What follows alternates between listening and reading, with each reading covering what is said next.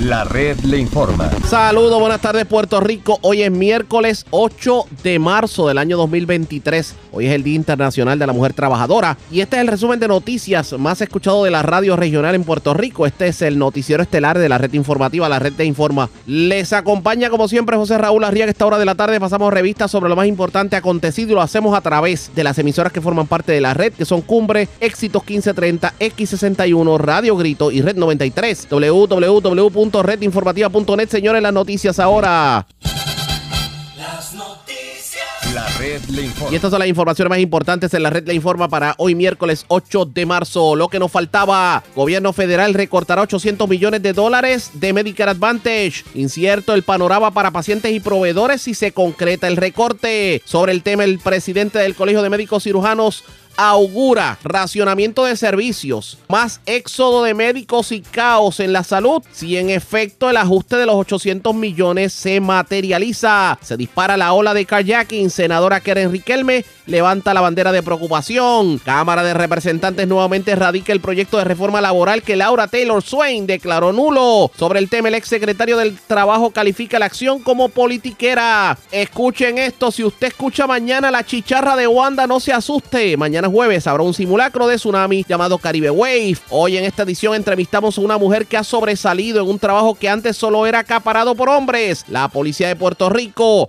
habla en el Día Mundial de la Mujer Trabajadora, la teniente coronel Diana Crispín. Muere mujer en accidente con motor en Juncos, en condición grave septuagenario que se vio involucrado en accidente en la calle Nena Dicho de Mayagüez. Grave hombre y mujer tras accidente con motor en Bayamón. Policía arresta a hombre por kayaking, a una maestra en Peñuelas y otro hombre al que se le buscaba por cometer varios escalamientos en Morovis. Arrestan varias personas y les ocupan drogas en intervenciones en residencial Seno Gandía de Arecibo. Y Servicio Nacional de Metrología advierte que las playas del norte no están aptas para bañistas. Esta es la red informativa de Puerto Rico. Bueno, señores, damos inicio a la edición de hoy, miércoles del Noticiero Estelar de la red informativa de inmediato a las noticias, los centros para Medicaid y Medicare han generado alarma en la industria de la salud puertorriqueña con una propuesta de ajuste en las tarifas de Medicare Advantage que se calcula pudiera reducir los reembolsos que reciben esos planes en Puerto Rico en sobre 800 millones de dólares. Y es que resulta que esta estrategia, en vez de promover la equidad en el acceso a la salud, las nuevas tarifas exacerbarían las desigualdades y dispararían la pues obviamente los problemas, porque cerca del 80% de los beneficiarios de Medicare en Puerto Rico han optado por recibir los servicios a través de planes Medicare Advantage y las tarifas que regulan el reembolso a los planes médicos de Medicare Advantage en Puerto Rico, pues ya de por sí son más bajas que en los Estados Unidos y si ahora recortan más, la cosa se podría poner bien, pero bien peligrosa. Diálogo a esta hora de la tarde con el presidente del Colegio de Médicos Cirujanos de Puerto Rico, el doctor Carlos Díaz. Saludos, buenas tardes, doctor, bienvenido. Ah. Buenas tardes a ti y a tu radio audiencia. Y, siempre. y, gracias, y gracias por compartir con nosotros para que la gente entienda qué es lo que está pasando con los fondos de Medicare Advantage y, cuál es la preocupación que hay precisamente sobre lo, lo que pudiera ocurrir en los próximos meses. Sí, mira, lo que pasa es lo siguiente, es que en Puerto Rico, vamos a hablar claro, en Puerto Rico a este sistema que es el sistema federal eh, de Medicaid. Medicaid son lo que llaman la reforma vital, que son los pacientes de menos de 65 años a través de la reforma de salud. Y esos fueron los famosos 20 billones que trajeron aquí en eh, hace unos meses atrás. Pero está el sistema Medicare Advantage, que son los pacientes de más de 65 años, que en Puerto Rico el 87% de los pacientes Medicare los pacientes de más de 65 años, el 80, casi el 90% están acogidos a un Medicare Advantage, a un programa de Medicare Advantage. En comparado a los Estados Unidos, el Medicare Advantage en Puerto Rico es el 87% de ese Medicare total en Puerto Rico. En los Estados Unidos solamente un 30 o un 40%. O sea que la penetración del, modelo Medicare Advantage es dramático en Puerto Rico. Y cualquier decisión que se tome sobre los advances en a nivel nacional pues afectaría a Puerto Rico en cualquier decisión. Pero ¿qué pasa? Que sumado a ese historial tenemos que en Puerto Rico, aunque los puertorriqueños pagamos el Medicare como cualquier otro estado de la nación, por un discrimen congresional de décadas, el plan del Medicare aporta o da un, eh, eh, eh, le garantiza por, por, por paciente por año En los Estados Unidos, 14.700 dólares por año. Es lo que gasta Medicare eh, para cualquier ciudadano en Estados Unidos. Pero en Puerto Rico, en vez de que 14.700, en Puerto Rico son 4.500. O sea, ya de por sí nosotros nos pagan menos para los gastos médicos, menos para los hospitales, menos para los proveedores, menos para medicamentos. Todo eso ya históricamente. Entonces, si tú le sumas a eso, que ya hay un discrimen, que ya hay una diferencia grande del gasto que invierten IMS en Medicare en Puerto Rico comparado a los de Estados Unidos, de esa gran diferencia de 14 mil a, a 5 mil. Entonces tú le vas a sumar a eso que le van a restar 800 millones, 850 millones por una decisión nueva que Medicare va a hacer contra los advances, pues eso, el efecto que tiene en Puerto Rico, con tanto pacientes Medicare, que son 640 mil pacientes de Medicare Advantage, ese efecto es detrimental, es, una, es, una bomba, es un, es un, es un cantazo en, para los proveedores, los médicos, para las farmacias, para los laboratorios, para todos los hospitales. Eso es un bombazo, eso es un Hiroshima, lo que le van a dar a Puerto Rico, ya que de por sí estamos discriminados. Imagínate si nos bajan 850 millones de esos millones que asignan a Puerto Rico. Que esto desarticula todo el modelo de salud y a la larga eh, eh, eh, es detrimental para la salud de todos los, de estos puertorriqueños que son de más de 65 años, que son la gente que más condiciones de salud crónica tiene. Puerto Rico es uno de los estados que más diabetes tiene, enfermedades cardiovasculares, cáncer. Imagínate que nuestra sociedad, nuestra sociedad, como dice, envejeciente, que dice en el último censo, imagínate que en vez de aumentarnos el dinero, nos quitan dinero y sumado a ese discrimen o esa inequidad que hay, pues esto es un desastre un desastre. Y aquí lo que tiene que luchar es, no es que nos quiten 850 millones, es que nos tripliquen lo que nos deben. E, esa es la lucha que tenemos, ¿no? No meramente que nos bajen, es que tenemos que luchar todos para que no haya ese discrimen y se nos pague igual que cualquier estado de la nación porque nosotros aportamos la misma cantidad de Medicare a los Estados Unidos. Esa es la situación que, tenemos aquí. Por otro lado, te tengo que decir que que los atlantes en Puerto Rico, si viene el cambio que tenga que venir, pues, ¿sabes? Yo lo que quiero observar es si es que también los, los ejecutivos de estos atlantes se van a reducir. Si van a reducir la publicidad que gastan, que gastan sobre 200 millones al año la aseguradora de los atlantes para venderse en los medios de comunicación y para ofrecer cosas que no tienen que ver nada con la Precisamente eso iba, porque entonces en unos planes que de por sí le ofrecen, yo creo que cubre más el, celular que el plan. Eh, en donde le dan hasta el talado de grama, pero a la hora de que usted va a una farmacia no le cubre la medicina. Y ahora sin dinero la cosa se pondrá peor. Por eso, pero yo quiero ver, yo quiero, yo quiero que también hay una conciencia de país. Esos avances hay que controlarlos porque nosotros, por ejemplo, los médicos, cuando había la queja de que las farmacéuticas nos daban, nos compraban la conciencia con comida, con invitaciones a convenciones, con regalitos, con lapicitos, con plumas, ¿te acuerdas? Aquí se hizo un pharmacoach. Ya nosotros está prohibido que las farmacéuticas estén aquí dándole cosas a los médicos, invitándolos a convenciones y a viajes como antes. Eso hay una, una, decisión que se tomó hace muchos años sobre eso. Pero así mismo debe haber un, una, un control a la aseguradora porque Medicare regular, el Medicare que nosotros conocemos como el, clásico, antes del avance, no se publicaba, no se vendía, no hacía ofertas de, estas cosas que son el grooming, que es el recorte de uña, de pelo, eso no existía, y el Medicare tradicional no se no gasta dinero en publicidad, ni en, ni, ni, ni, ni, grandes funcionarios que cobran un millón de dólares un director médico de esta, nada de eso.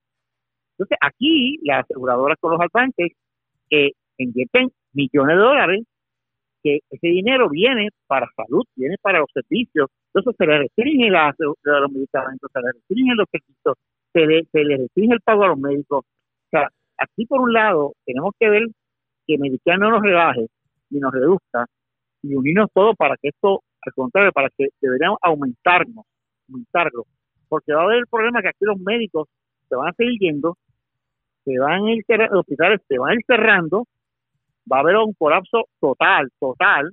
Entonces, ¿qué va a pasar con el paciente? Se va a tener que ir para diferentes estados para recibir tratamiento allá y, y, y, su, y, su, y, su, y, su, y su servicio médico allá, fuera de Puerto Rico, porque eso es lo que está pasando, porque ya los médicos, en vez de un año, va a estar año y medio darle una cita.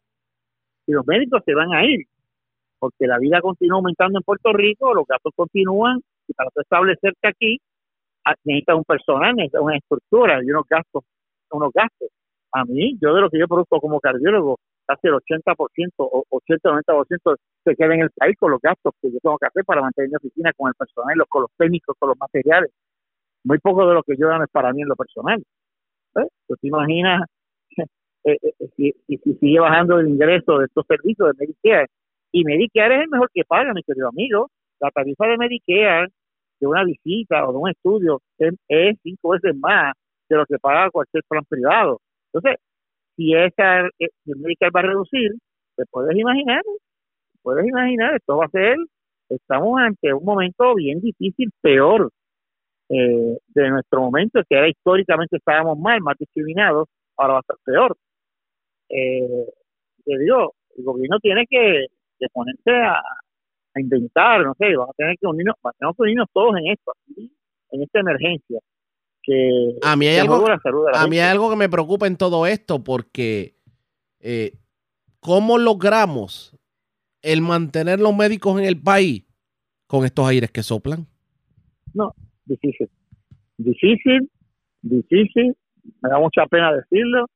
Habrá otro gran éxodo de médicos, se harán prácticas médicas, se retirarán más más rápido los médicos, ya que la edad de los, nuestros médicos promedio son 57 años y, y, algunos grupos son de 62 años. La, o sea, por eso digo, la calidad que se vive aquí, aumentando los gastos, el agua, la luz, todo esto, eh, la comida, eh, llega el momento en donde muchos de estos colegas van a adelantar adelantar sus retiros y se van para Estados Unidos. Adelantar su retiro y cierran sus prácticas. Eh, van a colapsar muchos hospitales, yo lo venía diciendo, eso se va a federal. O sea, Puerto Rico es un territorio que, para colmo, eh, se le inserta, eh, ¿cómo es? Tiene menos, se le paga por los códigos que se pagan, 27 menos que en las Islas Vírgenes y 42% menos que cualquier estado de la nación. O sea, Puerto Rico es un discrimen total, total en la salud. ¿Y qué pasa con los políticos? Que no, yo creo que no es hasta ahora, mira, no es hasta ahora que como que el pueblo vivía enajenado porque los políticos callaron, por décadas esto no ocurría. Puerto Rico viene con ese discrimen hace más de 30 años y nadie mencionaba este discrimen y con todo respeto yo sí que lo he mencionado y yo sí que dije que hacía honestidad Ah, entonces, hace poco que se ha venido a presentar ese, esa, esa, ante el país, que el país entonces se da cuenta que aquí son maltratados, discriminados. Entonces, todavía es la hora, es que es la hora que los funcionarios del gobierno no usan ni la palabra discrimen, la uso yo. Ayer yo me di cuenta que no quieren hablar de que de, que los funcionarios de Estados Unidos no le quieren decir al americano que discrimina conmigo. No, no, es que hay una inequidad. O, oiga. Tú no te das cuenta, tú no te das cuenta del mensaje que dicen los, los, inequidad. ¿Quién habla de discrimen? Ayer, en, en, un programa que hubo en la televisión, yo me escuché hablando de los que estaban en Washington, no hablaban de discrimen. Yo dije, esto es un discrimen congresional por décadas. Ah, pero o sea, no es que hay inequidad. ¿Qué palabra, qué palabra hay? la verdad. Como, o sea, y el, y, el, y el no reconocer el problema, esto es como el alcohólico. Si el alcohólico no reconoce que es alcohólico, más nunca va a corregir su alcoholismo.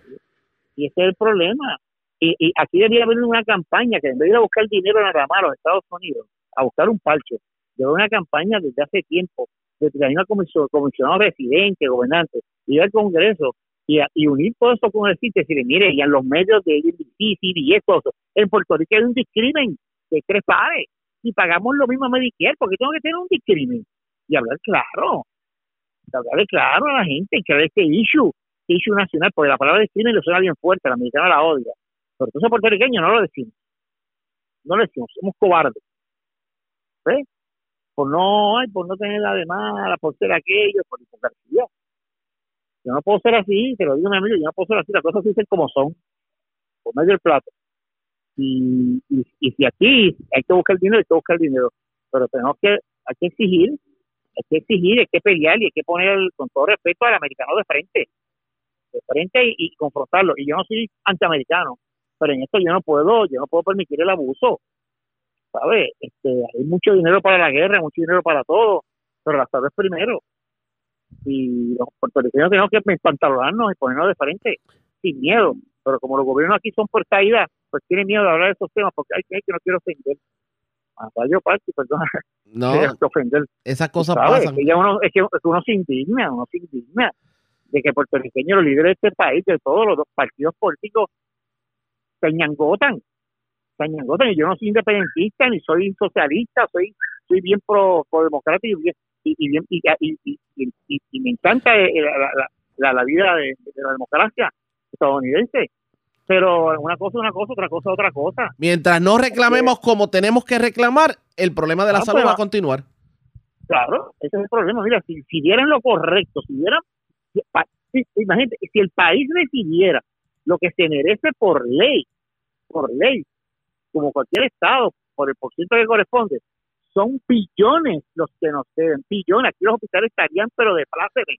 Aquí estaría todo el, sistema de salud brutal. Aquí estarían los médicos, no sería ninguno porque pagan igual o mejor que Medicare. Aquí, aquí esto estaría fuera de, una maravilla de ese sistema. Aquí hay billones que los médicos dejamos recibir, hay billones que se han dejado recibir los hospitales. Por, por eso garantiza. ¿Y por qué en Puerto Rico los hospitales son de una forma de Unidos? Porque, señores, porque nos tienen, Puerto Rico se tripas corazones y le exigen las mismas credenciales que los Estados Unidos y las mismas certificaciones que los Estados Unidos. O sea, nuestros estudiantes de medicina tienen, se les exige que sean acreditados igual que los Estados Unidos. Ah, pero el dinero que nos exige todo eso de ser igual que cualquier Estado, ah, pero no nos pagan igual. Oye, perdona, pero no, me escoja de bobo. Pues exige, exige, pero exige, pero también da. Definitivamente. Da lo que corresponde. Vamos a ver. Podemos hacer con este, y, este jueguito, hay que pararlo ya, este hay que pararlo. Y se para, yo te digo, aquí hay que tener buenos pantalones. Y vuelvo y te digo, sí. que hay que enfrentarse a la Junta, se enfrente y que lo lleven a la cárcel al gobernador que llevarlo. A ver si el gobernador se parece. Yo, yo me paro aquí, me tranco el bolo, a ver, pues arrésteme fortaleza. Ese es el líder que quieren aquí, ese es el líder que el país espera. Para que tú veas que, para que, tú veas que aquí empiezan las cosas a ponerse de verdad cambiar. Pero si los líderes son unos mongos y los líderes aquí ceden y cuando tienen que hacer las cosas y hay crisis no hacen nada y miran para el lado y engañan al país diciéndole que la Junta es una boba, que no, que no, le, cancelaron los, los, los, los proyectos de, de, de, de, elaborar más las cuatro leyes de, salud, hicieron la misma trastada, y esta misma trastada por diseño, la apruebo para que ante la gente quede bonito, pero luego el funcionario no justifica las leyes y la Junta las rechaza. Entonces luego gasté un montón de billetes en amigos míos que son abogados para ir allá a apelar. Gasté un montón de billetes teniendo la respuesta, porque no soy responsable. Entonces no la Junta, son los líderes nuestros que traicionan al país. Y eso es lo que me molesta. Entonces yo digo esto, ah, el doctor tiene un tono fuerte, el doctor esto, lo otro. No, no, no, no. Es que ya uno yo llevo años aquí, yo vivo aquí, yo me quedé en Puerto Rico, me eduqué, llegué a ser cardiólogo en Puerto Rico, he trabajado en el sector público y privado y yo veo la mediocridad del liderato que tenemos y la traición del liderato que tenemos de los si perdemos los fondos, son traidores, me dijo. Son traidores los políticos de este país, le traicionan al país, los engañan, nos cogen de bobo, nos cogen de bobo mintiéndonos todos, por décadas mintiéndonos para, para ganarle para sus amigos y, gobernar este país para ganar dinero. No les importa la salud ni nada. Que se pongan guapos de verdad si que quieren este país. De verdad, que se pongan contra y, exijan lo que tengan que decir como es. No con, con el bendito, aquello, lo otro. Ay, me dieron ya 20 billones, ay, qué chévere, qué chévere. No, no, no, no eso no, eso no es un pachito bobo. Hay que exigir. Pero no, se calla y esto es una traición al país. Pero digo de verdad, porque nosotros le damos el voto para que se, vaya ahí a defender al pueblo, no a defender los intereses económicos. Y aquí todo va a cortar todo por lo más fino, el país, el pueblo. Se aguanta el país, se aguanta la gente, le aumentamos la luz, le quitamos los servicios médicos, se aguanta la gente. Pero las aseguradoras ganan dinero, ¿ves? Y los grandes intereses ganan dinero. Y eso, yo te aseguro que no se van a reducir los gastos ellos cuando ocurran estos problemas. Nada los toca. A ese sistema de Vamos a ver qué ocurre. Doctor, gracias por haber compartido con nosotros. No, siempre tus órdenes. Como siempre, el doctor Carlos Díaz, el presidente del Colegio de Médicos Cirujanos. Esto no pinta bien. ¿Usted sabe lo que significa que recorten 800 millones de dólares para los que reciben Medicare Advantage? A esto hay que darle seguimiento pendientes a la red informativa. Presentamos las condiciones del tiempo para hoy. Para hoy miércoles, se espera cielo mayormente soleado con actividad limitada de aguaceros sobre el sureste de Puerto Rico. En el mar, existe un riesgo alto de corrientes marinas en efecto para las playas del norte de Puerto Rico y Culebra hoy.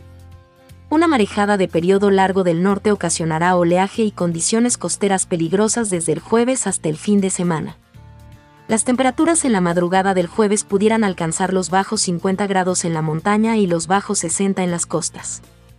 En la red informativa de Puerto Rico, este fue el informe del tiempo. La red le informa. Tenemos que hacer la pausa, vamos a adelantar la pausa. Cuando regresemos, dialogamos con la senadora Keren Riquelme porque, señores, se está disparando la ola de carjackings en el país y cómo se le va a poner el cascabel al gato. Además, hoy hubo una importantísima conferencia de prensa por parte de las autoridades federales en donde se habló de un acuerdo entre los federales y las agencias estatales relacionado al zoológico. Con eso y más regresamos luego de la pausa. Regresamos en breve.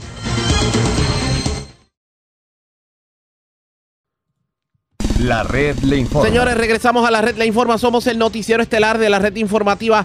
Gracias por compartir con nosotros, señores. La ola de kayakings en el país se ha disparado y esto lo admitió la policía en una reunión que sostuvo con la senadora Keren Riquelme, que obviamente está pasando revista sobre esta situación, porque ya se ha salido de proporción, se ha tornado los incidentes que hemos visto, pues se han salido de lo común. Una situación bastante peligrosa en este sentido. ¿Cómo se le va a poner el cascabel al gato? Tengo a la senadora en línea telefónica. Saludos, buenas tardes, bienvenida a la red informativa. Buenas tardes, Arriaga, y aprovecho a felicitar a todas las mujeres en este Día Internacional de la Mujer. Y gracias por compartir con nosotros. Impacta el que uno vea estos números de carjackings en Puerto Rico y que los casos sigan creciendo y sobre todo un Día Internacional de la Mujer el que, el que tengamos que decir que la mayoría de los kayaking que se han reportado ha sido en contra de damas. Sí, eso es así, A mí me preocupó muchísimo cuando yo vi el video, al igual que si ustedes pudieron ver el video, ¿verdad? del carjacking que le hicieron a la mujer que andaba con eh, su papá, el sobrino de ocho años, y uno se pregunta quién va a ser el próximo. Y la realidad es que entre un asesinato y un carjacking hay una línea muy fina.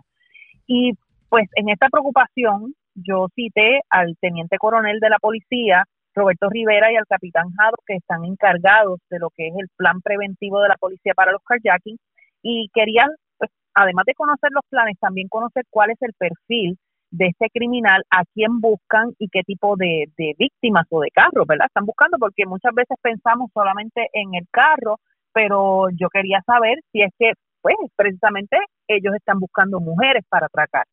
Y mira, Riaga, la realidad es que estos son carros de encargo, la mayoría son Toyotas, que las marcas son los Toyotas Corolla, Yaris y las Tacomas. El otro carro que buscan mucho son los Hyundai, porque es el auto de mayor demanda en Puerto Rico. Las horas pico para esto son de 8 de la noche a 4 de la mañana. Los lugares donde se perpetran más eh, carjacking son los garajes de gasolina, son en las avenidas principales cuando las personas bajan en estas avenidas para ir a comprar a un pequeño o mediano negocio y el tercero son las residencias. Así que eh, tenemos que tener cuidado eh, en estos lugares específicos, pero la otra pregunta sería, ¿cuál es la víctima que ellos buscan? Porque estos se llaman crímenes de oportunidad. Las víctimas que ellos buscan, ellos analizan, una vez identifican el carro, analizan si esa víctima es vulnerable. ¿Qué te puede hacer vulnerable? Vulnerable. Pues quizás cuando te estacionas en un lugar y en vez de estar pendiente a tus alrededores, estás pendiente del celular y no sabes lo que está pasando a tu, a tu alrededor.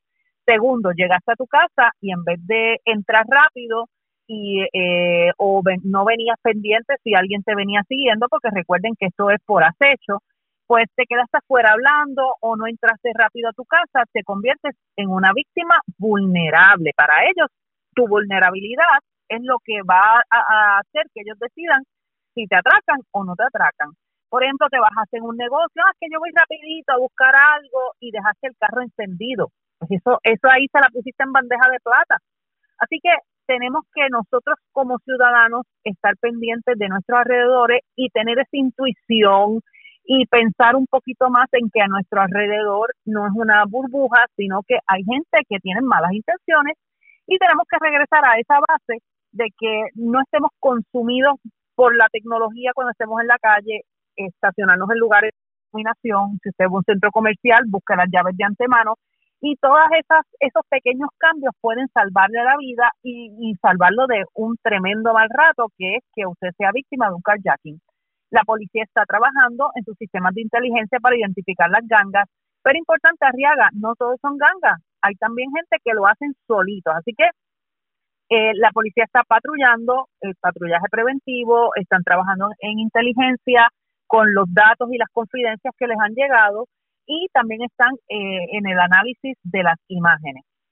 Mientras tanto, y mientras se resuelven esos casos, sabemos que van a comenzar a bajar, en un momento dado van a comenzar a bajar, pero mientras esto ocurre, usted tiene que guardar su familia, cuidarse usted, saber a qué hora usted echa gasolina, dónde se baja y que usted no se convierta en una víctima porque usted mismo fue vulnerable y se expuso a esta situación. Pero fíjese algo, esa orientación que usted está dando en la tarde de hoy es la que se supone que den las autoridades, la policía y otras agencias de orden público, que el propio gobierno crea algún tipo de campaña de medios para hacerlo y eso no se está haciendo. Bueno, eh, sí, eh, en el día de ayer una de las cosas que nosotros hablamos fue de hacer un acuerdo colaborativo con la policía y organizaciones sin fines de lucro y con los medios de comunicación. Yo, ¿verdad? Por lo menos por, por mi parte, yo quiero salir y adelantarme y decir todo lo que haga falta porque no sabemos si hoy cualquiera de las personas que nos están escuchando pudiera evitar un kayaking que le salve la vida eh, y eh, evitando, pues tomando estas precauciones. Pero sí, pues ya nos hemos puesto en contacto con algunas organizaciones sin fines de lucro y una misiva que próximamente se le estará enviando a los medios de comunicación para que nos, nos podamos unir en una campaña colectiva para concientizar al público de que necesitamos también, no nos podemos recostar solamente de la policía del patrullaje y de lo que puedan resolver, a la hora de la verdad, uno es el que se afecta y al, al ser crímenes de oportunidad y de acecho, muchas veces es muy difícil de prevenir, salvo de que pues, pues arresten a las gangas, pero como le dije, pues no siempre son gangas, a veces, bueno, yo escuché ayer una de historias que han robado carros y han encañonado a personas para incluso ir y, visitar a alguien porque no tenían transportación. O sea, así de absurdo puede ser la mente de un criminal. Así que eh, tenemos pues que protegernos y pensar un poquito más como ellos pensarían para nosotros poder proteger a nosotros y nuestra familia. Le a usted como, como legisladora, ¿le complajo de alguna manera el, la, o sea, lo que ha hecho la policía? ¿Le satisface? Está, eh, ¿Entiende que se debe hacer más la policía en cuanto a lo que tiene que ver con esclarecer estos casos de kayaking?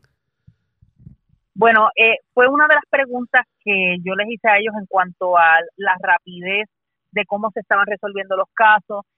Eh, tenemos que entender que ellos dependen, eh, por ejemplo, de órdenes de allanamiento o de órdenes de arresto, y estas órdenes de arresto tienen que ser justificadas con una identificación de huellas, con, ¿verdad?, llevar toda esa información muchas veces puede ser un poco largo el proceso y a cualquiera de nosotros nos puede desesperar. Eh, yo quisiera que fuera instantáneo, que fuera como, ¿verdad? Como, la, como, como agua con tan, pero la realidad es que cuando vamos al proceso no siempre es así. Me consta que ellos están trabajando, pero en, en estos casos en específico, cuando son casos de acecho y de oportunidad, me hace pensar, por ejemplo, cuando en hace algunos años atrás que hubo una incidencia bien alta de pues de tiradores que había en ciertas comunidades porque habían una guerra de ganga. Entonces, eh, decían, pero ¿cómo es posible que han aumentado el patrullaje, pero siguen eh, estos casos de, de matar así, ¿verdad? A mansalva a, al otro. Pues porque precisamente si te pasó la patrulla y ellos se escondieron detrás de un muro, salen y, hacen a lo que fueron. Entonces, esa es la diferencia de los casos de acecho y de oportunidad de, de otro tipo de, de crímenes. Yo quisiera que se esclarecieran más. Y para esto vamos a necesitar la cooperación de la ciudadanía en confidencia. hay gente que ve pero no habla.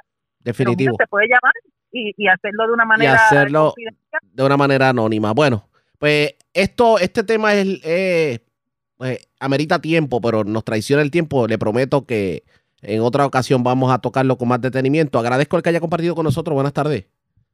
No, gracias a ustedes, que Dios los bendiga y que tengan una feliz tarde. Igual a usted y a los suyos era la senadora Keren Riquelme, que terminará ocurriendo con esto de los kayaking, pendientes a la red informativa. La red le informa. Cuando regresemos, vamos a noticias del ámbito policíaco, es lo próximo en esta edición de hoy, miércoles, del Noticiero Estelar de la red informativa.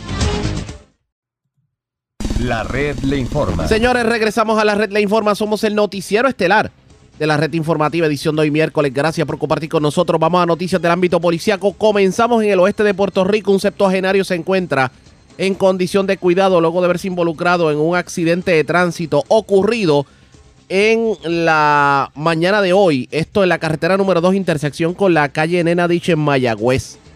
La información la tiene Manuel Cruz, oficial de prensa de la Policía en el Oeste. Saludos, buenas tardes. Saludos, buenas tardes. Hoy 8 de marzo, a eso de las 5 y 30 de la madrugada, personal de la División Patrulla Carreteras de Mayagüez se encuentran investigando un accidente de auto de carácter grave ocurrido en la carretera número 2, intersección con la calle Nenadish, esto en el municipio de Mayagüez. Preliminarmente se informó de dos vehículos involucrados. Alegadamente el conductor del vehículo Ford Raptor color rojo transitaba en dirección de Añasco hacia Mayagüez por la carretera número 2 al llegar a la intersección con la calle Nenadish.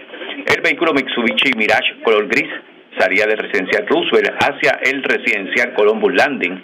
Este fue impactado por la parte lateral derecha por el vehículo antes mencionado. La Ford Raptor era conducida por Abdiel Torres Ramos, de 32 años, vecino de San Sebastián, y como pasajero Cristian Santiago Peña, de 28 años. Este fue transportado al Hospital eh, Clínica Doctor Perea donde su condición se informó que era estable. El Mitsubishi era conducido por el señor Héctor Pérez Ortiz, de 70 años, residente en Mayagüez, quien fue transportado al Hospital Centro Médico de Mayagüez en condición grave. Se le realizó la prueba de, alcohol al conductor de la Ford, eh, arrojando 0%. Al conductor del Mitsubishi no se le pudo extraer muestra de sangre, ya que su condición no lo permitía y le estaban transfundiendo pintas de sangre. Se dio conocimiento al fiscal Carlos Cáceres y al agente Lugo de Servicios Técnicos, quienes trabajaron la escena en unión a personal de la División Patrulla de Carreteras de Mayagüez. Gracias por la información. Buenas tardes. Buenas tardes.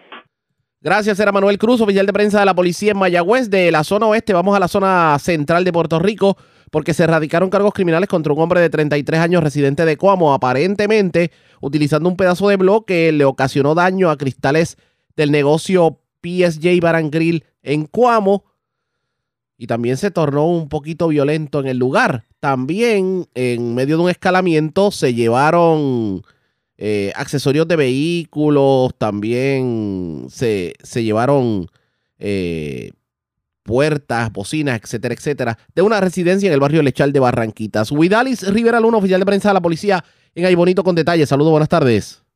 Saludos, buenas tardes. En hora de la tarde del día de ayer, en el Tribunal de Bonito fueron radicados cargos criminales por el artículo 199 daños graves y un cargo por el artículo de 6.6 portación y uso de armas blancas de la ley de armas en contra de José M. Franco Martínez, de 33 años, residente en Cuamo, por hechos ocurridos en la madrugada del 26 de febrero en el referido municipio. Surge de la investigación que Franco Martínez, utilizando un pedazo de bloque con concreto, le dañó, le, ocasionó daño a cinco cristales de la parte frontal del negocio PSJ Barangril en Cuamo. Estos daños estimados fueron valorados en 2.531 dólares. El caso fue consultado por el agente Luis M. Rodríguez de la División de, de Propiedad, Robo y Personas Desaparecidas del Cuerpo de Investigaciones Criminales del 66 del Bonito, del negociador de la Policía de Puerto Rico, bajo la supervisión de agente Noel Miranda. La fiscal Lourdes Cruz Vélez instruyó a radicar los cargos antes mencionados, siendo la prueba presentada ante la juez Jenny M. Malave Núñez del Tribunal Ley Bonito. Malave Núñez, luego de evaluar la prueba, determinó causa, señalando una fianza global de 10 mil dólares, la cual fue prestada mediante fiador privado hasta la fecha de la vista preliminar. A su vez, una apropiación ilegal fue reportada el día de ayer en la carretera 143, kilómetro 53.1, barrio Lechar Arriba, en el pueblo de Barranquita, según informó el querellante Ángel Padilla, que dejó su vehículo Toyota Tercel del año 96, color verde, estacionado en el patio de la residencia de sus padres, y alguien forzó la cerradura y se apropió de dos paneles, de dos puertas, bocinas de sonido y accesorios del vehículo. La propiedad fue valorada en 940 dólares el agente Pedrosa, escrito a la División de Propiedad Robo y Personal Desaparecida del Cuerpo de Investigaciones Criminales de CIC, del negociador de la Policía de Puerto Rico, será a cargo de la investigación correspondiente. Buenas tardes. Y buenas tardes para usted también. Era Huidalis Rivera Luna, oficial de prensa de la Policía en Aybonito, de la zona de la, de la zona central. Vamos a la zona noreste y a la zona centro-oriental de Puerto Rico. Porque en el noreste eh, las autoridades ocuparon droga en medio de una intervención en el residencial Esmeralda de Carolina, allí se arrestó una persona a la que se le ocupó esta droga. Además, se reportó un accidente grave, hecho ocurrido en Juncos, y la información la tiene Vivian Polanco, oficial de prensa de la policía en Cagua. Saludos, buenas tardes. Buenas tardes, saludos. Primeramente tenemos que en horas de la tarde de ayer se reportó un accidente de auto de carácter grave con un motociclista, hechos ocurridos en la urbanización Praderas de Seiba Nortes 1 en Juncos, según se informó preliminarmente, mientras Carilis Velázquez Torres, de 20 años y residente del lugar, condució una motora KTM Duke 390 año 2020 frente a su residencia cuando ésta perdió el control y dominio de la misma, cayendo por una pendiente. En el accidente, Velázquez Torres recibió heridas de gravedad, por lo que fue transportada en ambulancia aérea al Hospital Centro Médico de Río Piedras en condición de gravedad.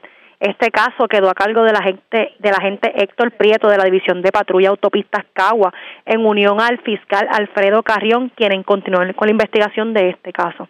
Por otra parte, como parte de las iniciativas del Plan 100 por 35, en horas de la tarde de ayer, agentes del negociado de la Policía de Puerto Rico, adscritos a la División de Drogas Metro, en unión con agentes de la Unidad Motorizada, División de Inteligencia y Unidad Canina, llevaron a cabo varias intervenciones en el área policíaca de Carolina. En el edificio de residencial Esmeralda en Carolina se arrestó a Nelson Hernández, a quien le fue ocupado 260 dólares en efectivo, 36 copos de marihuana, 28 de heroína y 137 cápsulas de crack. Este caso quedó a cargo del agente Hiraldo, adscrito a la División de Drogas Metro, quien en horas de la mañana de hoy consultará el caso con el fiscal de turno para la erradicación de cargos correspondientes. Por otra parte, en el residencial Sabana Bajo de Carolina se arrestó a otro hombre, esta vez eh, se arrestó un individuo a quien se le ocupó 146 bolsas de marihuana, 8 copos de marihuana, 262 cápsulas de crack, 100 bolsitas de cocaína, 214 docs de heroína y 1.771 dólares en efectivo. Este caso será consultado con el agente Luis Nieves durante el día de hoy para la erradicación de cargos correspondientes. Gracias por la información. Buenas tardes. Buenas tardes. Gracias, era Vivian Polanco, oficial de prensa de la policía en Caguas, de la zona centro-oriental. Regresamos a la metropolitana porque en condición estable se encuentra un hombre eh, y una mujer también que se vieron involucrados en medio de un accidente con motora, esto en la carretera 174 de Santa Rosa en Bayamón. La información la tiene Wanda Santana, oficial de prensa de la policía en Bayamón. Saludos, buenas tardes. Buenas tardes para usted y para todos. ¿Qué información tenemos? Agentes del negociado de la Policía de Puerto Rico investigaron un accidente de auto con motociclista, el cual inicialmente se informó que era de carácter grave, siendo investigado posteriormente como leve. Reportado a eso de las 5 y 25 de la madrugada de hoy miércoles en la carretera 174, intersección con la calle 9 de Santa Rosa en Bayamón. De acuerdo a la información, en medio de un accidente de auto, el conductor de una motora resultó con una herida abierta en el área de la cabeza, mientras que una fémina que viajaba de pasajera no reaccionaba, siendo transportado al Doctor Center de Bayamón. Agentes adscritos al precinto de Bayamón Norte se hicieron cargo de la investigación, ya que las partes involucradas se encontraban en condición estable. Sería todo. Buenas tardes. Y buenas tardes para usted también. Gracias, era Wanda Santana, oficial de prensa de la policía en Bayamón. Nos quedamos, bueno, de la zona metropolitana vamos al sur de Puerto Rico porque se erradicaron cargos criminales contra un hombre residente de Juana Díaz, aparentemente eh, esta persona pues se apropió de un camión perteneciente a la compañía de transporte a la que le daba servicio. Además, arrestaron a un hombre, aparentemente se le, se le atribuye a esta persona. Eh, aparentemente eh, le quitó un vehículo a una maestra en medio de un kayaking ocurrido en una carretera de Peñuelas. También en la zona sur de Puerto Rico acusaron a un hombre que aparentemente se apropió de un arma de fuego de los predios de la panadería La Nueva Modelo en Ponce. Yaira Rivera, oficial de prensa de la Policía en el Sur, con detalles. Saludos, buenas tardes. Hola, buenas tardes. cargos criminales por apropiación ilegal, amenaza e intimidación a testigos fueron radicados durante la tarde de ayer en el Tribunal de Ponce contra José Esmurria Acevedo, de 33 años y residente de Juana Díaz. Surge de la investigación de la policía que Esmurria Acevedo trabajaba para la compañía de transporte MJM Truck, este mediante fraude y realizando transacciones no autorizadas se apropió de un camión marca Kenworth modelo T800 y del año 2008 perteneciente a dicha empresa. Esmurria Acevedo posee una orden de arresto en el estado de Nueva York y se le dio conocimiento al US Marshal. El agente Héctor Vázquez, supervisado por el sargento Irán Rivera Martínez de la División de Vehículos Hurtados de Ponce, consultó el caso con el fiscal Idelfonso Torres, quien instruyó a radicar los cargos antes mencionados. La prueba fue presentada ante la jueza Carla M. Rodríguez Heredia, quien determinó causa en todos los delitos, señalando una fianza global de seis mil dólares, la cual prestó mediante fiador privado. La vista preliminar quedó pautada para el 13 de marzo del año en curso. En otras informaciones, agentes del negociado de la Policía de Puerto Rico arrestaron a un sujeto que cometió un robo en modalidad de carjacking contra una maestra el pasado 24 de febrero en una carretera de Peñuelas. El individuo fue identificado como José Luis Torres Batiz de 21 años, este fue detenido en un punto de venta de sustancias controladas ubicado en el barrio Caracoles de Peñuelas. Según el capitán Daniel Justiniano, director del CIC de Ponce, este además es sospechoso de múltiples robos en la zona sur según la querellante, mientras transitaba en su auto Nissan Versa color blanco por la carretera 335, kilómetro 2.4 en Peñuelas, un vehículo Ford Transit aceleró y la impactó. El sujeto que lo conducía se bajó a toda prisa, le arrebató el celular y se apropió del auto de la querellante mediante amenaza e intimidación. El arresto forma parte de las iniciativas contenidas en el Plan Integral de Seguridad y el operativo continuo denominado 100 por 35, que desde eh, comenzó a resultado en el arresto de sobre seis mil sospechosos de la Comisión de Delitos Graves y ha sacado de las calles a 350 gatilleros. A sus 21 años, Batiz posee récord criminal por sustancias controladas, apropiación ilegal y robo. La investigación estuvo a cargo del Cuerpo de Investigaciones Criminales de Ponce, mientras que el arresto fue realizado por personal de la División de Drogas Yeyauco, supervisado por el sargento Francisco García Ortiz. Torres quedó bajo custodia del personal de investigaciones del CIC y se consultará el caso con la fiscal Meilín Ramos Rivera para determinar la erradicación de los cargos.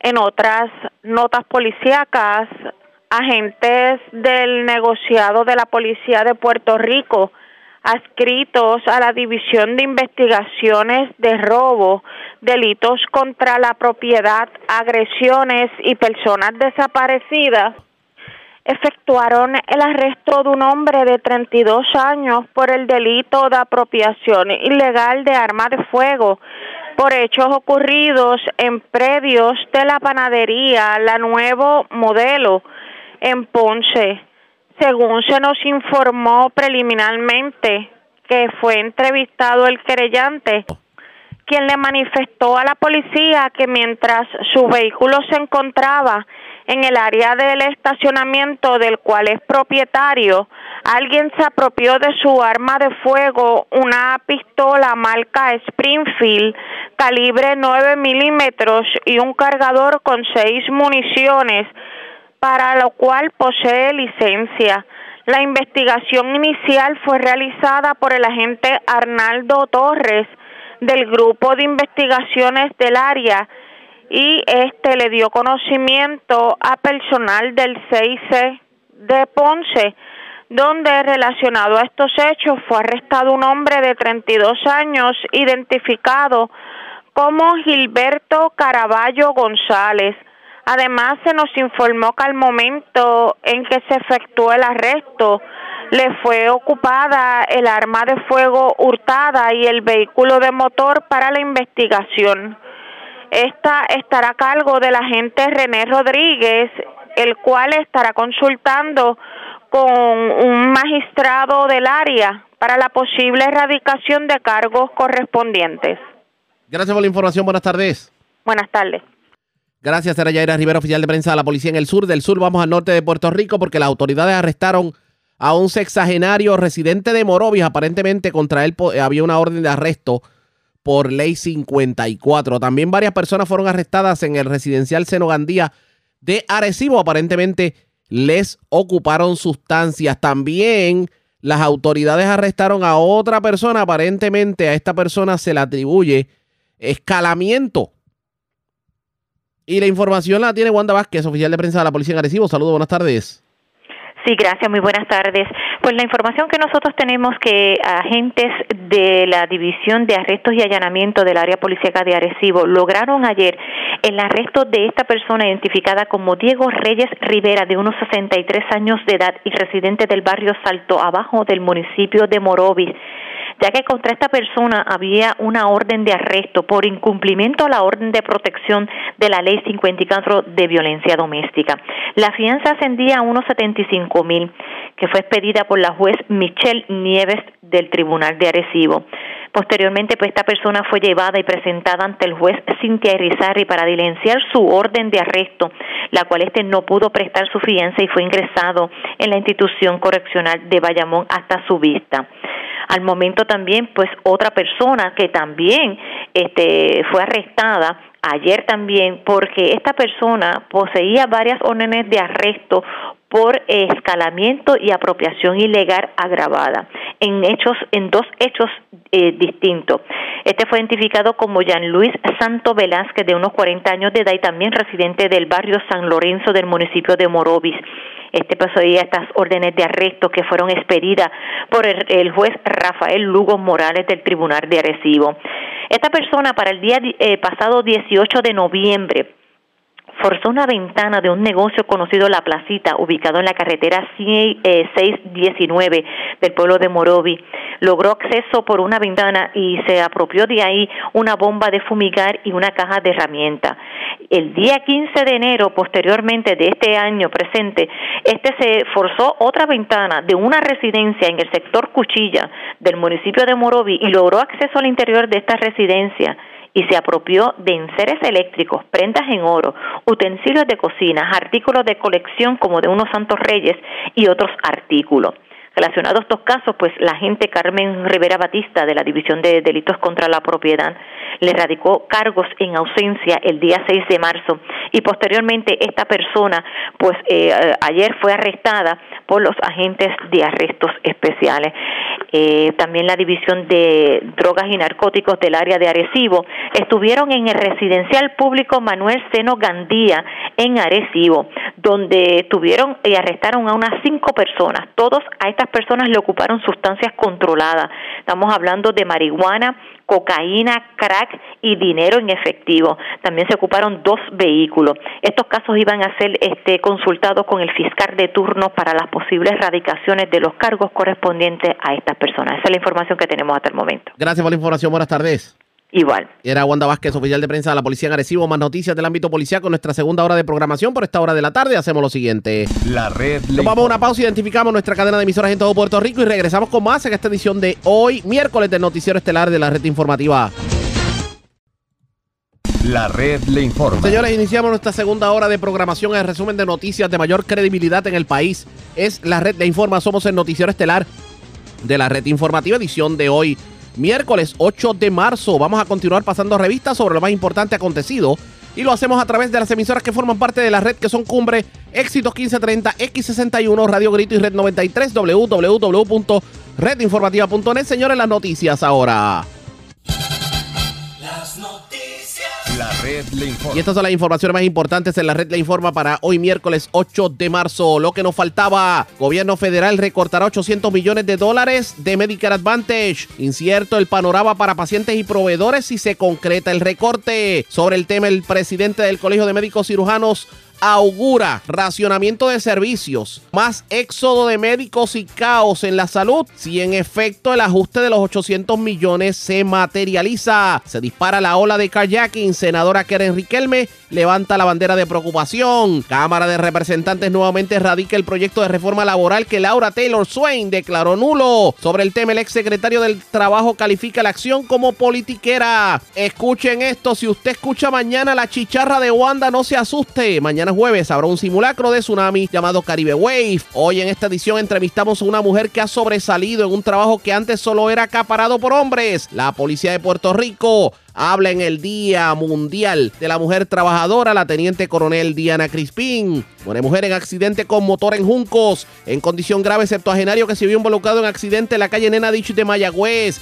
Grave hombre y mujer tras accidente con motor en Bayamón. Policía arresta a hombre por kayaking, a una maestra en Peñuelas y otro hombre al que se le buscaba por cometer varios escalamientos en Morovis. Arrestan varias personas y les ocupan drogas en intervenciones en residencial Seno Gandía de Arecibo. Y Servicio Nacional de Metrología advierte que las playas del norte no están aptas para bañistas. Esta es la red informativa de Puerto Rico.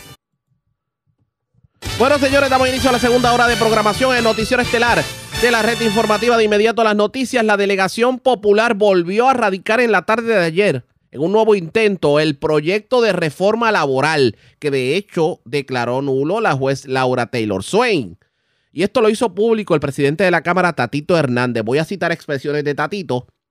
Radicamos de nuevo las enmiendas a la reforma laboral. No es que vamos a votar eso ahora, eso es parte de la estrategia. Vamos a continuar en el tribunal y obviamente puede haber par de planteamientos procesales al futuro y si tenemos que aprobarla de nuevo, ya estamos listos. La pregunta es, ¿se va a lograr de alguna manera revertir todo? Porque, señores, ya hay patronos, como le decíamos en el noticiero de ayer, que le van a pedir de vuelta el bono de Navidad a sus empleados. A ese extremo está la situación en Puerto Rico. De hecho, sobre el particular dijo Tatito Hernández que resulta irrazonable el que los patronos hagan algo como eso. Pero claro, los patronos se basan en que si la ley es nula, no tenían que pagarlo. Hoy ha habido reacciones de todo tipo y uno de los que tuvo la oportunidad de reaccionar precisamente a esta, esta intentona de la Cámara de Representantes lo es el exsecretario del Trabajo, el licenciado Carlos Rivera Santiago, quien tildó de totalmente, bueno, tildó de politiquería la nueva erradicación del proyecto de reforma laboral. Dice el funcionario que el proyecto se está radicando para las gradas y que el proyecto no cumple con lo que requiere la Junta. En entrevista con Denis Pérez de Noticias, esto fue lo que dijo el licenciado Carlos Rivera Santiago. La Junta de Supervisión Fiscal y, la, y el tribunal claramente mencionó que que haber un estudio, un análisis para poder de alguna manera eh, aprobar esta medida. Se presenta un proyecto exactamente igual al que acaban de anular sin proveer los estudios, pues obviamente no se resolvió el problema. Estamos viendo una erradicación de un proyecto para la grada que no va que definitivamente no cumple con la Junta y que lejos de atender los asuntos de los trabajadores y empresarios, lo que hace es nuevamente extraer lo que ya tenían. O sea, estamos politiqueando. Correcto. Aquí lo que estamos es politiqueando con el tema de la reforma laboral. Lo segundo es que cuando miramos la reforma anulada, no, no logró ni el reclutamiento masivo de empleados que se pretendía, eh, ¿verdad? Y que iba a ser una, una, medida que iba a atraer trabajadores. Eh, de igual manera, el gobierno tampoco ha presentado cómo beneficia en ese sentido al sector privado y a los trabajadores. Y son medidas que simplemente suenan bien, pero al momento de implementarlas no hay una data ni una evidencia que lo sustente.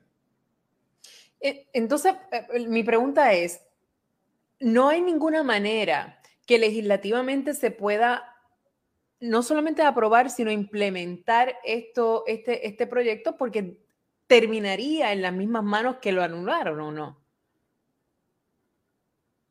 Correcto. Y, y, esto, Denis, lo aquí lo que está ocurriendo es que a mí una legisla que, por decir algo, le pague las hipotecas a todo el mundo en Puerto Rico, todo el mundo va a estar de acuerdo con que le paguen la hipoteca, pero yo no digo en el proyecto de dónde sale el dinero para pagarle las hipotecas a la gente, en dónde es la fuente de repago, cómo eso beneficia al erario. Así que hay poca profundidad desde la etapa legislativa, precisamente para, para, ¿verdad? para que esto se pueda dar.